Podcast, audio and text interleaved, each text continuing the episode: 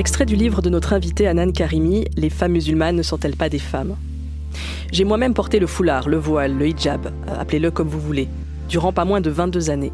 Et je peux affirmer que je n'ai jamais partagé une once de sympathie, de connivence ou d'allégeance envers les islamistes. Je n'ai jamais été leur porte-étendard. J'ai simplement été une femme croyante qui performait ou mettait en pratique la bonne féminité musulmane selon mes représentations et mes connaissances d'alors. Le fait d'avoir ôté le foulard n'a pas mis fin au patriarcat dans ma vie. Ce dernier est polymorphe et n'est pas spécifique chez les musulmans. En France, la domination patriarcale se drape des atours de la civilité. Sa violence ordinaire est minimisée, atténuée par une prétention culturelle à la galanterie et à la séduction.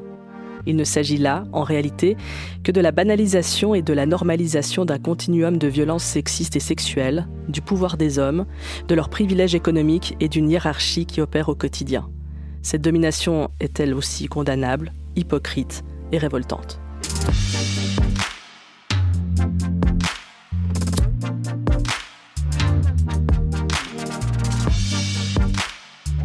Question genre. Christine Gonzalez. Anan Karimi, bonjour. Oui, bonjour. Vous êtes maîtresse de conférences en sociologie à l'Université de Strasbourg. C'est d'ailleurs de Strasbourg que vous nous parlez euh, en ce moment en duplex. Vous êtes une figure française du féminisme musulman et vous signez Les femmes musulmanes ne sont-elles pas des femmes aux éditions hors d'atteinte. Les musulmanes voilées sont stigmatisées, c'est ce dont on va parler euh, durant cette heure. Porter un voile en 2023, c'est s'exposer à un moment ou à un autre à de l'islamophobie Alors, c'est effectivement euh, s'exposer alors je le mettrai une nuance, c'est pas à un moment ou à un autre, c'est s'exposer continuellement à l'islamophobie.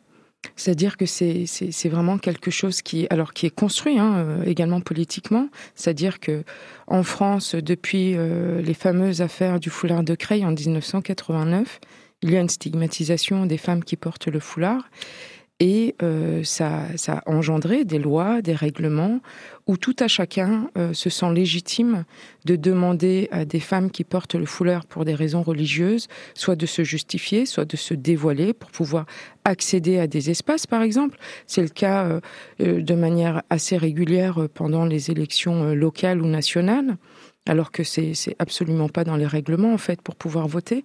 Et donc voilà, c'est vraiment continuel en fait, c'est au quotidien que ces femmes sont stigmatisées et qu'elles sont discriminées également. Pour rappel, euh, pour les gens qui nous écoutent, qui se souviennent pas de cette affaire de 1989, il s'agit d'étudiantes, c'est ça, qui ont été euh, virées de l'école parce qu'elles étaient voilées.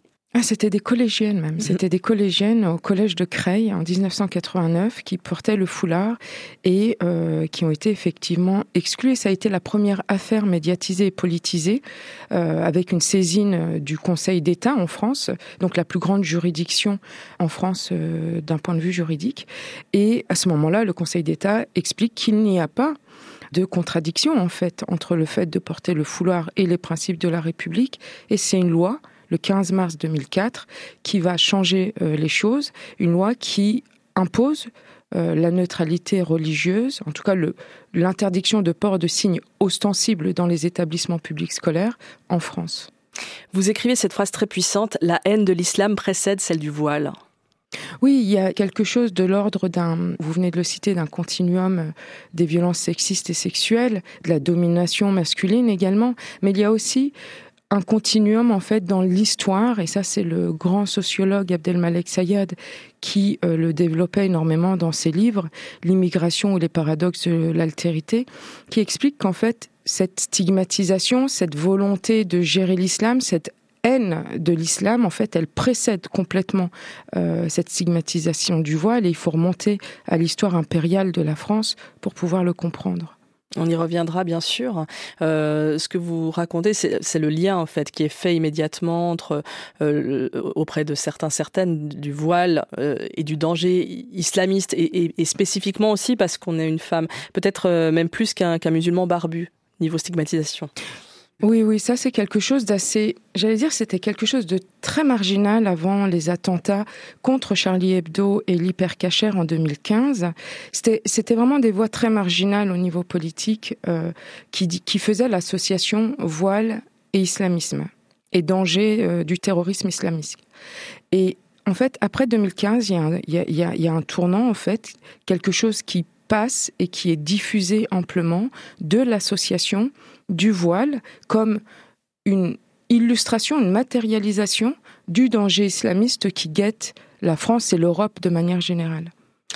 Il y a celle que vous nommez l'ennemi musulmane. L'ennemi musulmane, c'est, je vous cite, euh, une femme qui est la cible de discours politiques dans lesquels les femmes musulmanes qui portent le foulard sont désignées comme un danger pour toutes les femmes, pour la société et la démocratie. Euh, et aussi, euh, ce qu'on remarque, c'est que, ces femmes sont très stigmatisées par les autres femmes. Et c'est là que ça devient douloureux. Le féminisme est, encore et toujours divisé sur la question du voile. C'est fou comme un, bout de tissu est capable de diviser. Oui, alors c'est là que c'est intéressant et c'est là que mon livre euh, éclaire, j'allais dire, euh, un impensé politique et féministe. Mhm. C'est-à-dire que euh, le fait que je me suis posé la question pourquoi les féministes et pourquoi les femmes de manière générale se faisaient le relais de cette haine des femmes musulmanes, cette volonté d'éradiquer leur visibilité et en fait leur apparaître dans, dans l'espace public. Et évidemment, il y, a il y a quelque chose de l'ordre de l'incorporation, en fait, de la vision du monde des dominants, qu'elle soit euh, patriarcale ou même raciale, en fait. Mhm. Et euh, effectivement, ce que je viens éclairer dans mon, dans mon livre, c'est la manière dont les femmes ont endossé une féminité hégémonique qu'elles reproduisent et qu'elles visent à étendre, en fait, euh, à toutes les femmes, parce que c'est la bonne manière d'être une femme dans la société française. Oui, c'est au fait aussi euh, le résultat d'un patriarcat et, et, et, en fait ce qu'on reproche euh, aux femmes voilées souvent c'est d'être euh, aussi le, produit d'un patriarcat, qu'elles sont soumises à un ordre patriarcal, que ces femmes n'auraient pas choisi, que ce sont des femmes qui, qui sont des victimes qui s'ignorent. Oui, alors là c'est intéressant également et c'était euh, la sociologue féministe lesbienne euh, Christine Delphi qui en parlait à l'époque dans son livre Classé dominé, qui disait il y a quelque chose de l'ordre du refoulé.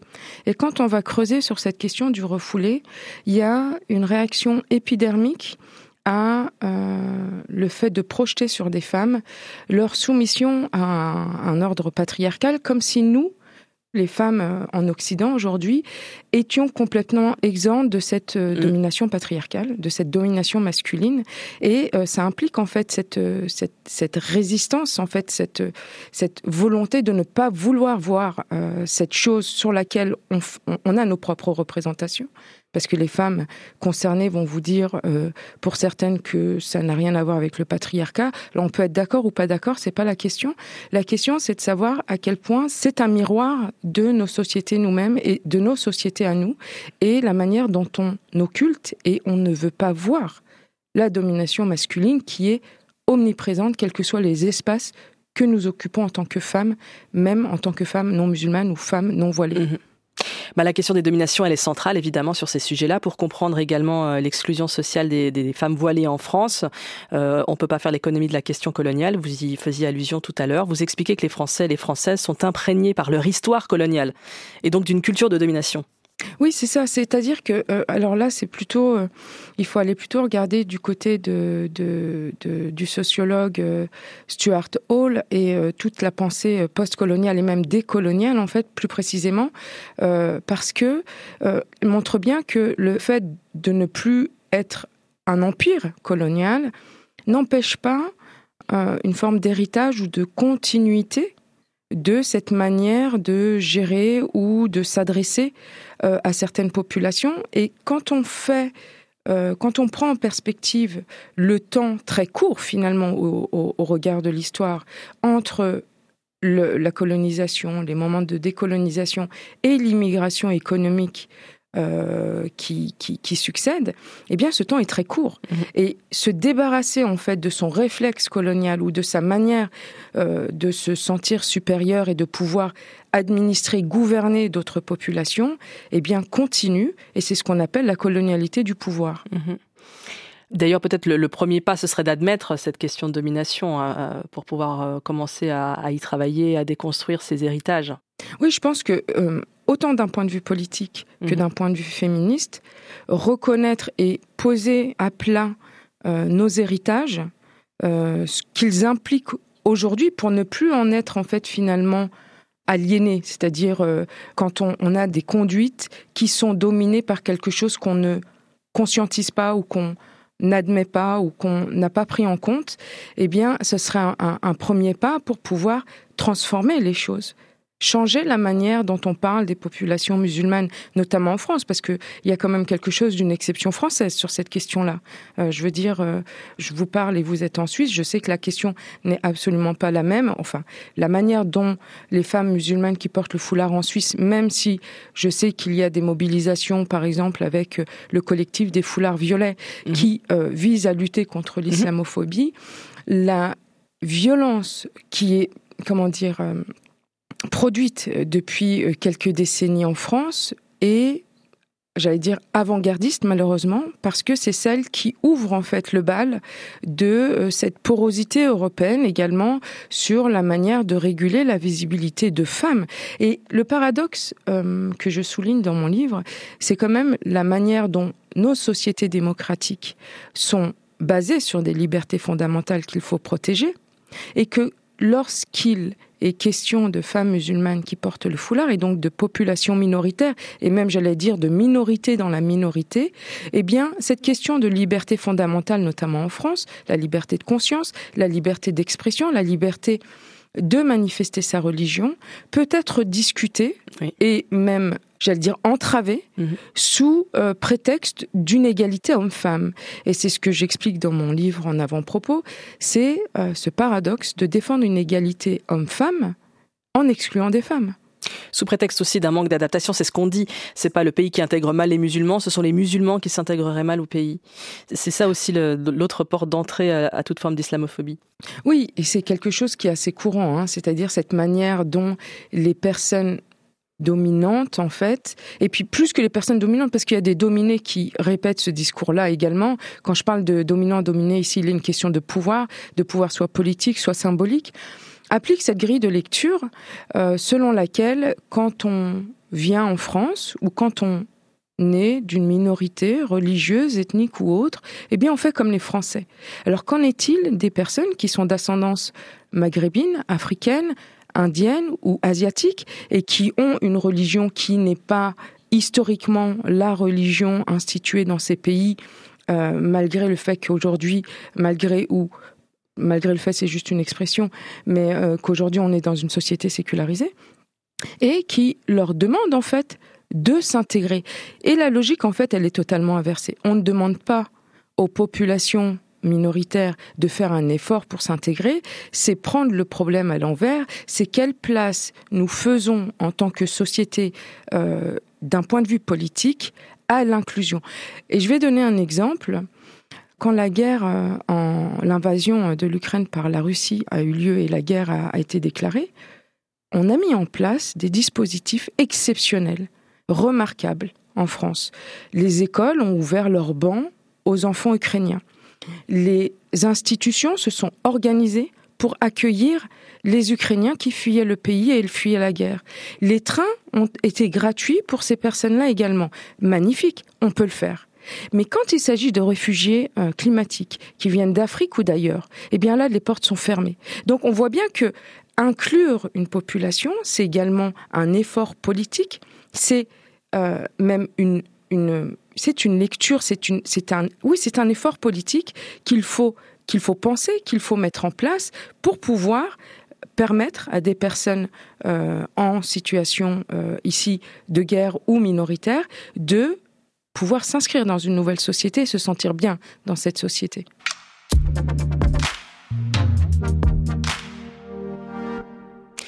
Anan Karimi est notre invitée dans Question Genre. Elle signe Les femmes musulmanes ne sont-elles pas des femmes aux éditions hors d'atteinte? Les femmes voilées sont souvent au centre de polémiques. Quand on parle de voile dans les compétitions sportives, polémique. Quand on parle de burkini, polémique. Et ce sont euh, les femmes qu'on vise. Moi, je pense à Diams. Je pense à Diams parce que vous savez, je suis née en 79. Alors moi, Diams, c'était euh, voilà, c'était ma grande histoire d'amour. Euh, elle se convertit polémique. Vous aussi, vous êtes un peu de la génération Diams, non? Comment vous avez vécu ça à l'époque? Absolument, moi je suis de 77 également. euh, comment j'ai vécu ça Mais j'ai alors. Euh, Diam, ça fait un, très beau documentaire hein, euh, pour raconter euh, la manière dont elle est sortie hein, de, de, de, la musique. Euh, mais c'était également en fait un en fait c'est une forme de déchéance vous voyez c'est-à-dire que à partir du moment et c'est ce que je dis dans mon livre où des femmes des jeunes femmes décident de porter le foulard il y a quelque chose de l'ordre de la trahison dans la manière dont on va les traiter. Mhm. Elles n'ont pas euh, endossé euh, le projet, euh, la promesse républicaine en France. Et donc, est-ce que le fait que Diams se couvre les cheveux au début discrètement sous une casquette change sa manière de d'animer des foules, de chanter, de transmettre des messages? Non.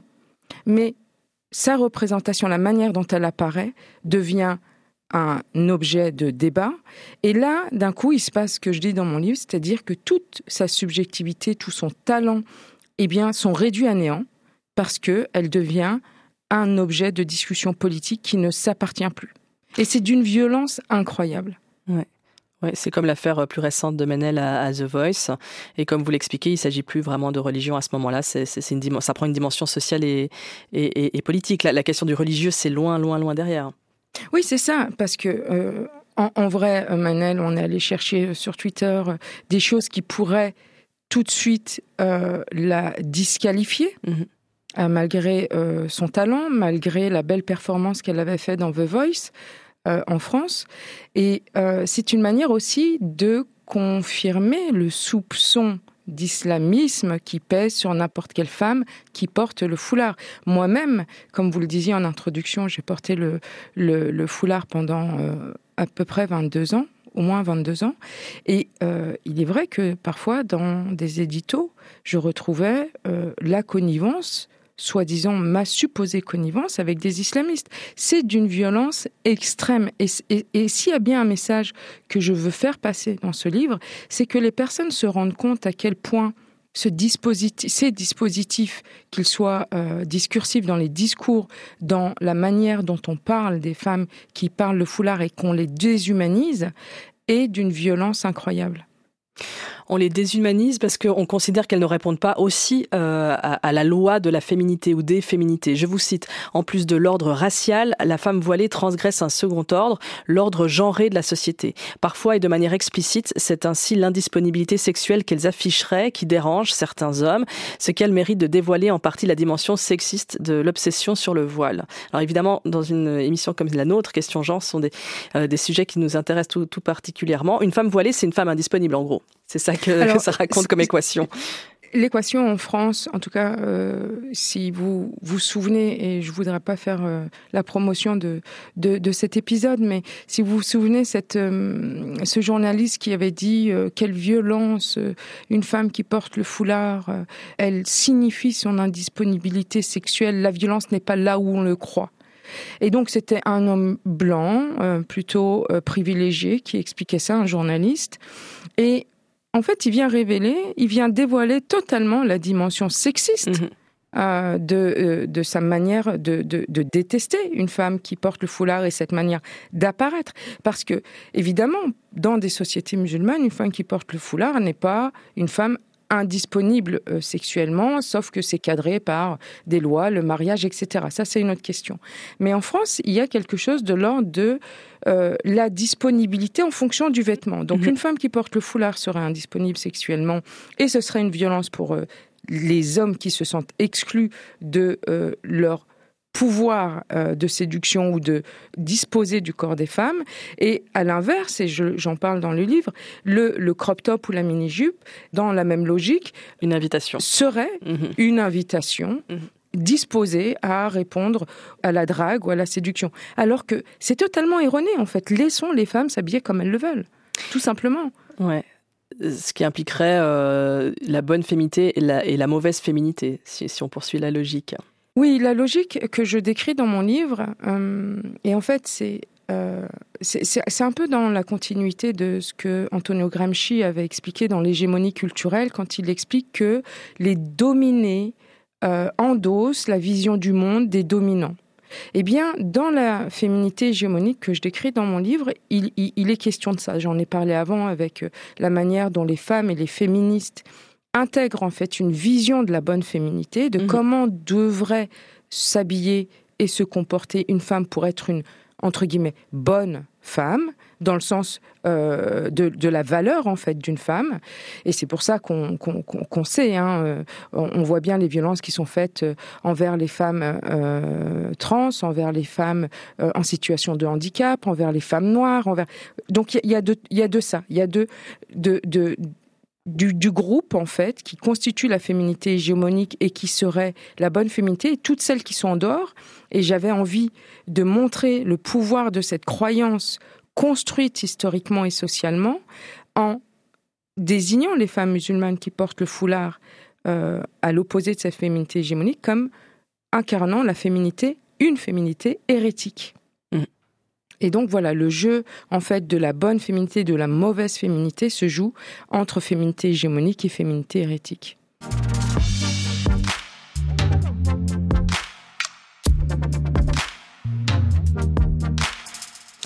Anan Karimi est notre invitée dans Question Genre. Elle signe Les femmes musulmanes ne sont-elles pas des femmes aux éditions hors d'atteinte? En 2019, Lorraine Bastide, qu'on a eu la chance de, recevoir dans cette émission, vous invite euh, dans la sienne d'émission Les Savantes sur France Inter. Vous faites ensemble une émission euh, sur la question du voile. Euh, S'ensuit une immense vague de cyberharcèlement. Comment vous avez vécu cette période-là? Alors, en 2019, effectivement, je participe à l'émission Les Savantes moi, à ce moment-là, euh, au moment où on enregistre l'émission et puis l'émission est diffusée, il me semble au mois d'août ou toute fin juillet, je suis euh, aux États-Unis en vacances avec mes enfants. Et donc je suis loin des réseaux sociaux, euh, je ne suis, plus sur Twitter, je ne suis plus donc je, suis, je suis loin de l'actualité française pendant 15 jours. Et en fait, je ne vois pas la vague de cyberharcèlement que vit Lorraine Bastide qu'elle affronte seule. Et elle fait le choix de ne pas m'en informer parce qu'elle elle a bien conscience que euh, c'est un peu euh, mon, lot commun. Euh, de vivre, parce que j'en ai déjà parlé plusieurs fois, parce que c'était la deuxième fois qu'elle m'invitait après le carreau du temple également dans son cycle de conférences, de ces vagues de cyberharcèlement, d'intimidation, de surveillance, de menaces, que euh, qui traumatise finalement. Et, euh, elle décide de, ne pas m'en parler. Et je découvre ça en septembre. Et je découvre par la même occasion que son émission a sauté. Ouais, elle perd son émission. Ouais. Elle perd son émission et quand on retrouve sur Twitter, euh, et donc ça c'était en 2019, ça se trouve tous ces, tous ces tweets ont, disparu depuis et je ne suis pas allée vérifier. Quand je, je, je regarde la, la, séquence sur Twitter, il se passe que un parti très laïcard, comme on le dit euh, de manière péjorative en France, c'est ceux qui ont une vision de la laïcité complètement fermée et surtout anti-voile euh, de manière arbitraire et, euh, j'allais dire même inhumaine, c'est-à-dire qu'ils ne considèrent pas la dimension humaine et sensible qui peut y avoir derrière. Donc cible, il y a des éditos qui sont faits dans certains journaux très situés à droite voire extrême droite sur cette question où on dit une féministe islamiste, donc en parlant de moi sur France Inter, euh, d'autres qui parlent justement d'une forme de victimisation que je diffuserai dans mes propos. Alors la question elle n'est pas là en fait pour moi, mais c'est très violent et euh, et Lorraine Bastide donc perd son émission et moi je découvre qu'en fait la direction de France Inter a cédé à ces pressions et qu'elle a Enfin, c'est une forme de censure assez grave en fait, mmh. euh, de parce que au-delà euh, de l'émission euh, Les Savantes, on sait que c'est des choses qui deviennent malheureusement et de manière très inquiétante courantes en France.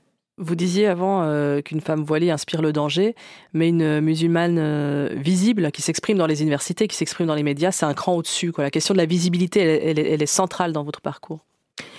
Oui, et d'ailleurs, je fais le choix à partir de 2017, c'était une exception, l'émission de, de, Lorraine Bastide, parce que c'était la radio et que j'imaginais que c'était un espace un peu plus sécure, euh, de, ne plus, euh, de ne plus apparaître euh, publiquement.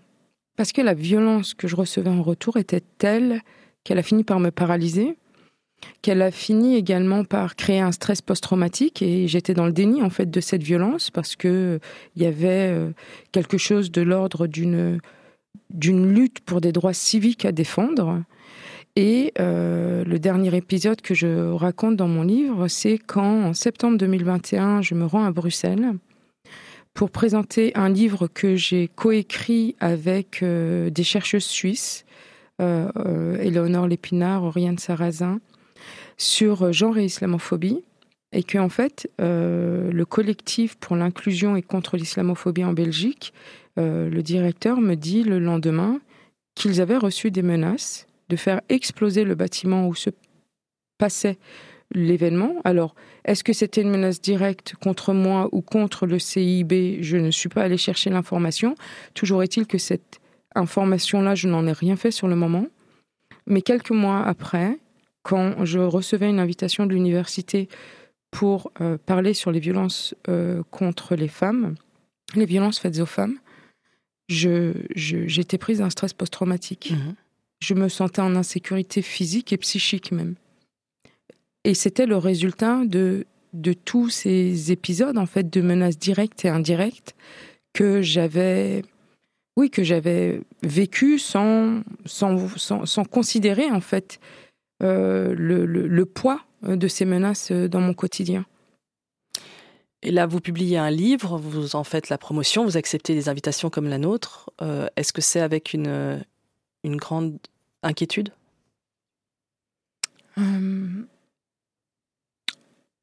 Pour l'instant, j'ai mis en place des choses. Peut-être que ça ne suffira pas, mais pour l'instant, ça marche. Ça fait un mois que je suis en promo. Et euh, j'ai décidé, par exemple, de, de, de, de, de, fermer mon compte Instagram à certains moments, notamment au moment de, alors assez paradoxalement, au moment de la sortie de mon livre, j'ai euh, mis en sourdine mon compte Instagram parce que j'avais peur, en fait. C'était des réflexes de, du passé. Euh, j'avais peur de ce que je pouvais recevoir en retour. Et puis finalement, j'ai, comme je suis, je me suis retirée de Twitter et de certains espaces, donc je choisis les espaces où je vais, où je parle. Et pour l'instant, ça va L'inquiétude est là. Je ne pourrais pas dire qu'elle n'est pas là euh, dans certains événements. Euh, par exemple, j'ai présenté mon livre vendredi soir à Bruxelles, à la librairie. Ici sont les Lions. Et euh, son store était cassé. et je me suis dit, évidemment, je me suis posé la question, ça se trouve, c'était juste un store cassé. Et je me suis posé la question d'à quel point c'était accidentel ou voulu. Ensuite, quand on s'est retrouvé euh, dans le café L'Ascenseur qui nous accueillait pour la, présentation du livre très, très gentiment, il y a eu euh, un moment des cris dans le d'un homme euh, qui, qui était sans, sans, doute un peu sous ou qui était énervé pour une, pour une raison ou une autre. J'ai tout de suite j'ai tout de suite eu très très peur en mhm. fait. Donc j'ai ces réflexes là. Un jour j'étais en conférence à Paris Cité, euh, à Paris, euh, oui, à Paris Cité, à l'université Paris Cité. C'était en mai 2022 sur les discours de haine. Je faisais une conférence inaugurale et il y a un homme qui est rentré au bout d'une demi-heure. Euh, alors selon mes stéréotypes, évidemment, d'un homme peut-être dangereux. Et, et, je n'ai pas pu m'empêcher de penser pendant ça, ça, ça m'a, traversé l'esprit. Il est venu pour me tuer. Mm. Donc je, je, je, je, je, voilà, je le pense, je le, je le crains. C'est là, c'est en vous dans mon expérience de musulmane visible, rien n'a été simple. Je vous cite, parmi mes expériences violentes et discriminatoires, je me souviens de cette propriétaire d'un logement qui m'en avait accordé la location par téléphone et qui s'est rétractée après m'avoir vu voilée. J'ai également été interpellée dans la rue par des passants. Quand j'avais 19 ans, une vieille dame a hurlé en me fixant. C'est de la provocation. À 40 ans, un homme a mimé le geste de sortir une arme en me regardant et m'a ciblé. J'ai évoqué à quel point ces multiples agressions altèrent l'image de soi et la charge raciale qui est associée. Et vous expliquez ensuite que sans vous en rendre compte, vous avez cessé de regarder les passants dans la rue. Que ça a des conséquences très concrètes, en fait, le harcèlement, les insultes, le stigmate des musulmanes. Oui, ça a des conséquences très concrètes. Moi, je me suis rendu compte que je ne regardais plus les passants dans la rue. Mais pendant mon enquête, ce que j'ai aussi compris, c'est que les femmes musulmanes ne circulent pas dans l'espace public euh, de manière libre. C'est-à-dire qu'elles calculent avant le coût de passer par tel ou tel espace. Et donc, ça, devient une forme de, déplacement euh, spatial mhm. qui est contraint par l'islamophobie. Euh, moi, je ne regarde plus, et encore aujourd'hui, je ne regarde pas les gens dans la rue. C'est-à-dire que je l'ai intégré. C'est une manière, euh, même si aujourd'hui je ne porte plus le foulard, c'est une manière, ça a été une manière de me protéger de la violence, entre guillemets, ordinaire, qui n'a rien d'ordinaire, mais qui est quotidienne.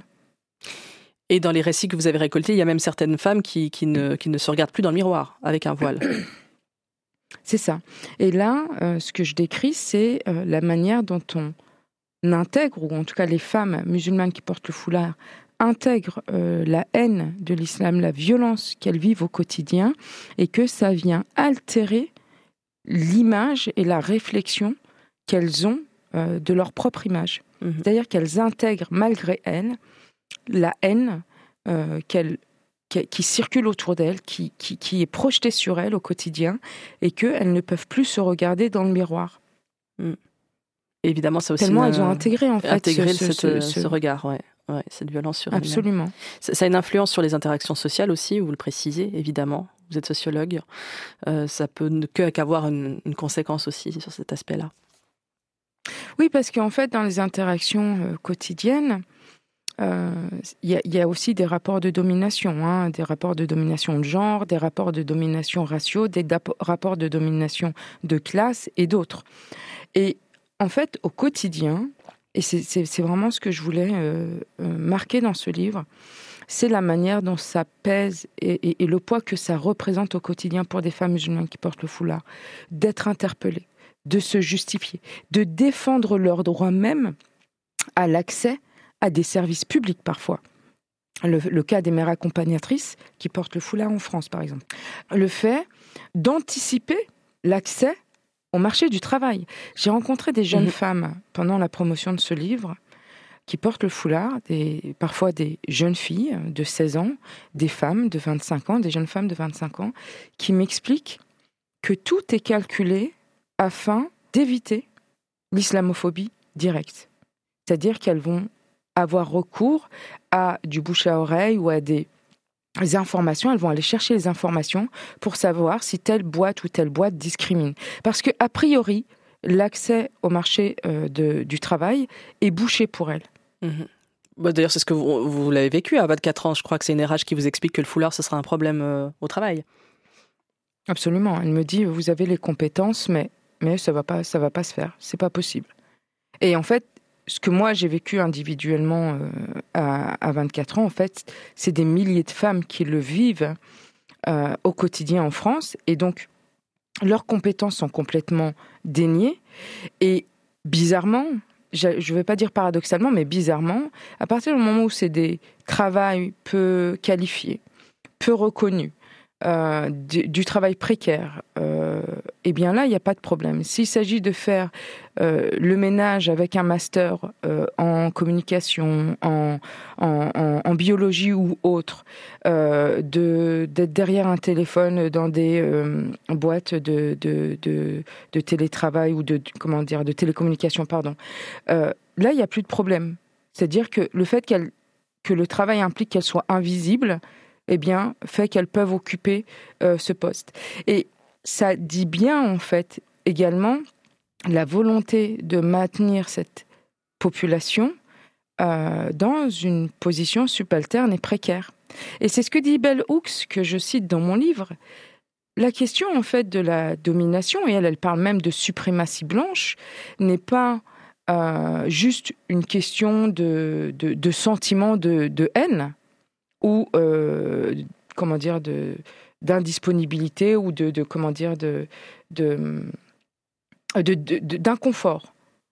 La question, c'est celle du contrôle social également de populations entières. Et on le voit bien dans le cas des femmes musulmanes qui portent le foulard, l'impossibilité de convertir leur diplôme en position sociale, c'est-à-dire souvent elles sont euh, d'origine populaire, du fait de l'immigration spécifique à la France, notamment la main-d'œuvre ouvrière euh, des années 60 et 70, eh bien, elles ont accédé euh, aux études, elles ont souvent des diplômes, et elles ne peuvent juste pas, j'allais dire, clore cette ascension sociale par une position qui reconnaît leurs diplômes et leurs compétences. Et mm. elles se retrouvent finalement à la case départ, qui est soit d'accepter un emploi euh, d'employé ou d'ouvrière ou de retirer le voile. Ce qu'une enquête a montré en, France dans l'enquête trajectoire origine d'une activité sociale, inactivité sociale, mm. euh, professionnelle, pardon, mm. inactivité professionnelle. Et il y a aussi des, des, femmes qui renoncent au foulard. Vous disiez euh, juste pour obtenir un job. Oui, oui, ça c'est très courant. par ailleurs, c'est très courant, c'est-à-dire que parfois la, le choix, déjà c'est le choix des femmes, de ne pas renoncer au travail parce qu'elles portent le foulard, acceptent la négociation qu'on leur propose de dire euh, bah, il faut que vous retiriez votre foulard au travail, tout comme c'est à l'école en fait déjà mhm. le cas, c'est-à-dire qu'il y a des jeunes filles qui portent le foulard en dehors de l'école et euh, qui le retirent à l'entrée des établissements.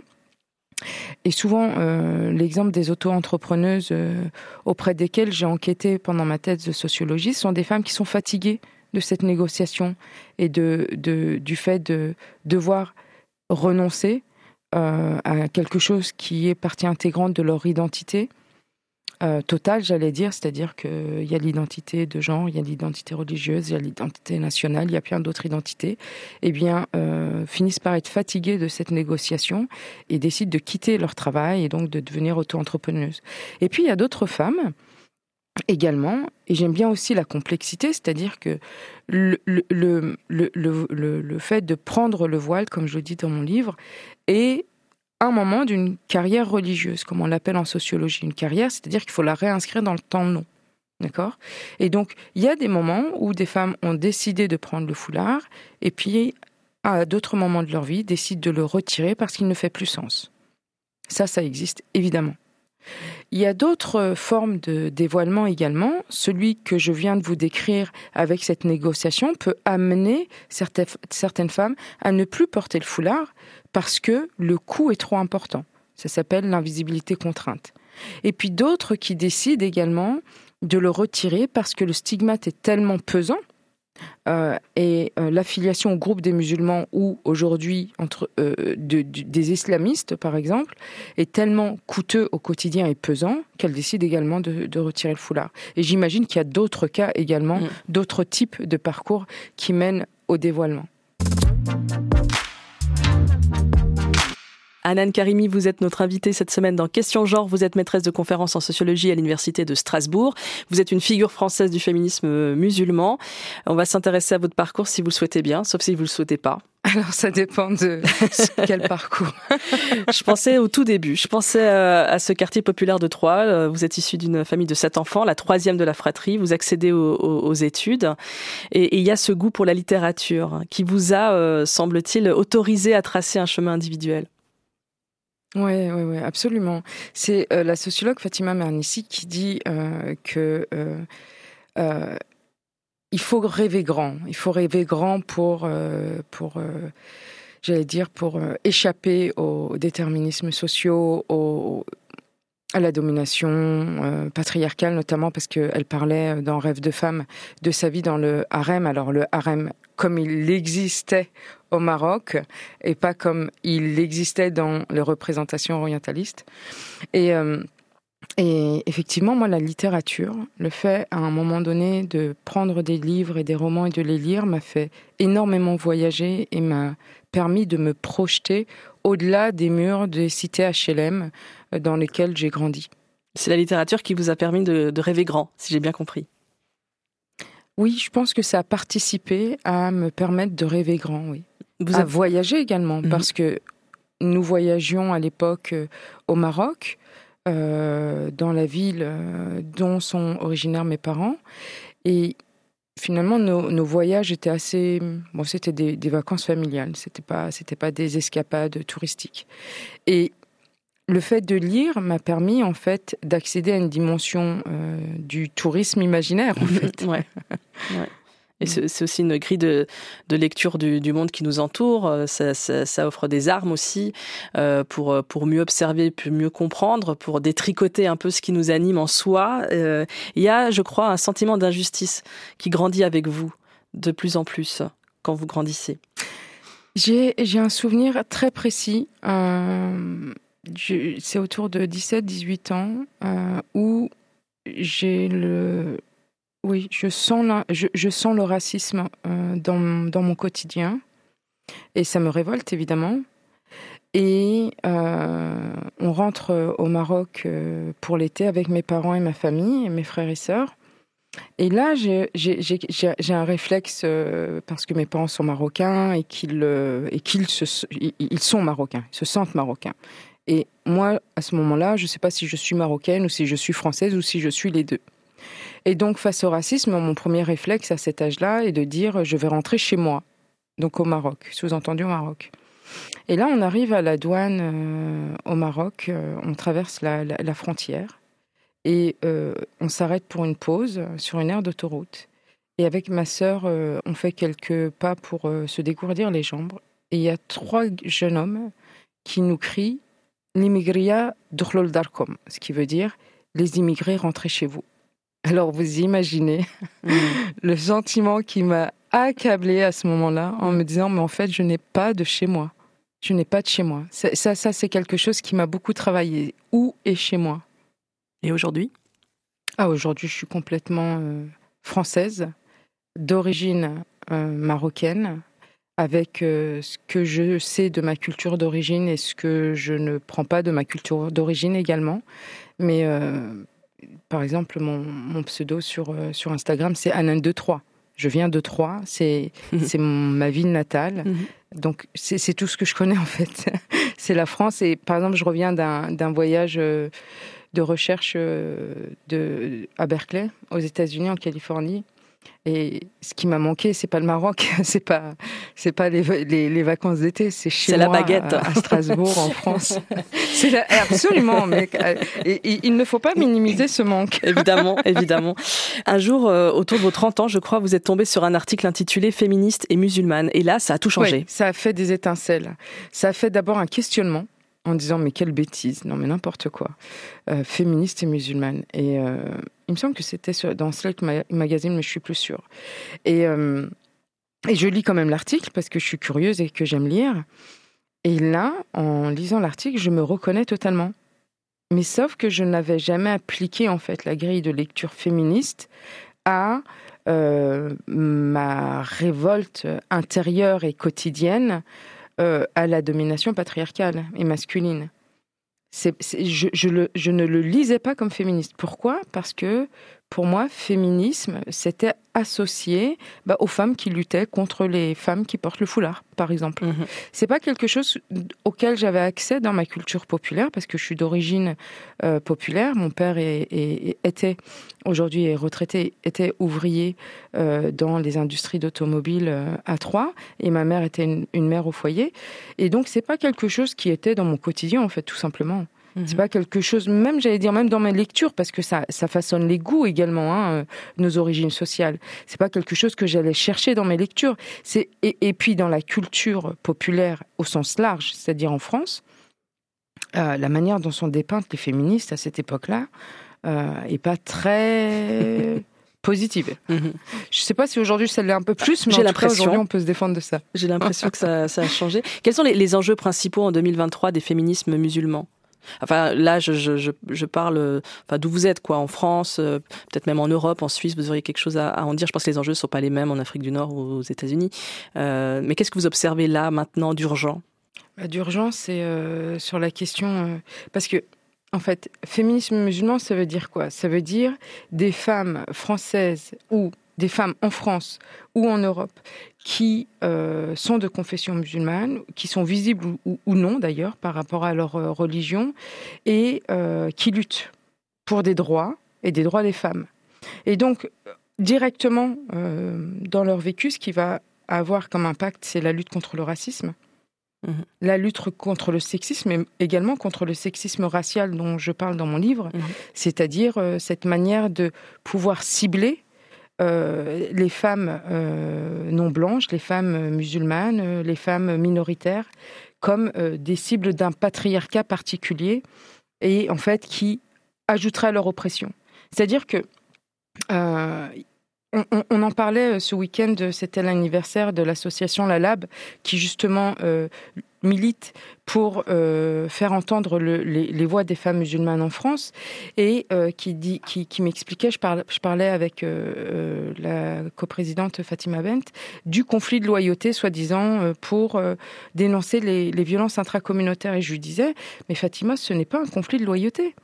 Et elle me dit, mais alors qu'est-ce que c'est? Je lui dis, on a appris à dire ou à poser cette grille de lecture sur euh, le fait de ne pas vouloir dénoncer ou de ne pas pouvoir dénoncer des violences sexistes et sexuelles dans, nos, dans les groupes communautaires et religieux, mais en fait c'est un calcul a priori des coûts de cette dénonciation. On sait très bien encore de manière générale que quelle que soit la confession, quelle que soit la non-confession des femmes, quelle que soit l'origine et la position sociale des femmes, quand elles vont aujourd'hui en France dénoncer un viol, une agression sexuelle ou autre, eh bien, il n'y a pas de conséquences.